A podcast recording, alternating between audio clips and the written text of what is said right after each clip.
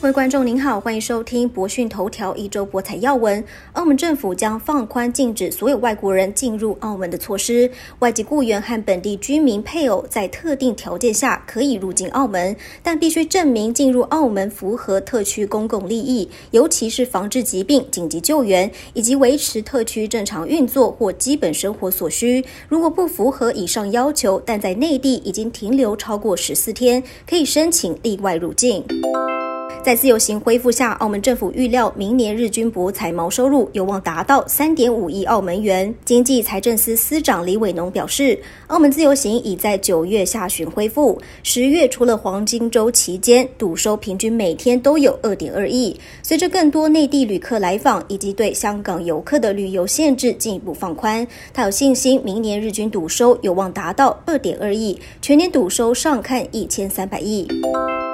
自由行恢复，加上十一黄金周带动，澳门十月赌收来到七十二点七亿澳门元，比九月成长两倍。市场憧憬澳门博彩业逐步回稳。业界人士表示，十月博彩中介人在澳门经营贵宾厅的转码五百亿元，按月上升一点五倍，收益十六亿元，按月增加超过两倍。虽然内地持续严控资金外流，打击跨境赌博，但十月旺市让贵宾厅集团们都有倍数的转码增长，其中广东和德进都有不错成绩。太阳城也逐渐走出此前不利消息影响，再次拉开与其他贵宾厅的差距。至于博彩企业的贵宾厅业务占比，银河娱乐继续站稳一个位置，而九月沦落到第四的永利，在上个月回到了第二。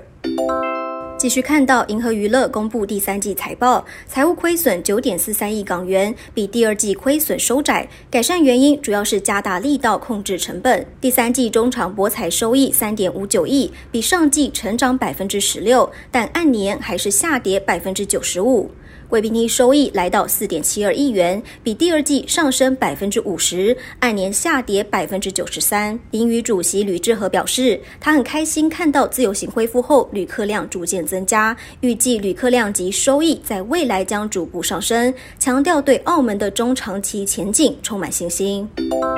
云顶香港同意以七点五亿港元出售云顶澳门控股百分之五十股权，预料亏损大约十二点四亿港元。交易完成后，云顶澳门将不再是云顶香港的附属公司。云顶集团指出，云顶澳门从事旅游款待设施开发，过去两年都出现亏损，并表示出售非核心资产可以减轻云顶澳门未来资金需求的财务负担，而所得款项将用作一般营运资金，包括让航运中的邮轮继续维持营运。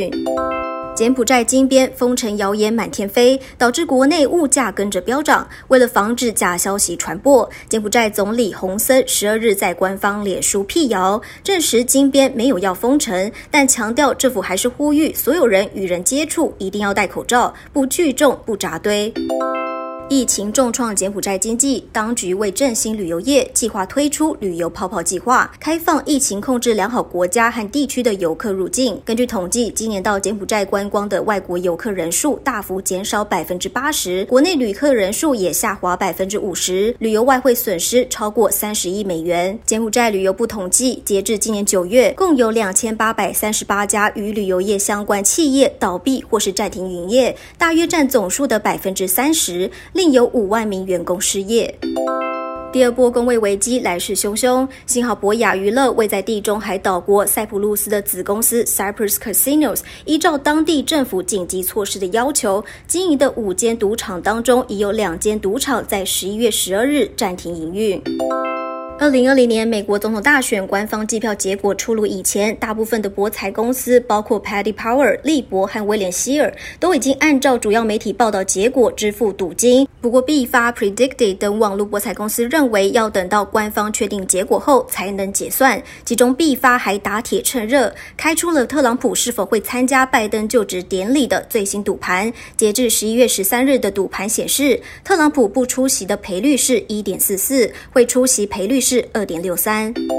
最后看到香港赛马会推出结合餐饮及投注的新服务，让马迷们都相当兴奋。北角电气道的场外投注站在上个月重开后，马会为了提升投注体验，把永盛冰室推广到投注站。只要预先定做，赛马日当天就可以整天待在冰室，一边享用美食，一边观赏赛事。根据了解，妈咪可以先预约未来八场赛事，而在非赛马日的时候，餐厅也会如常开放给市民用餐。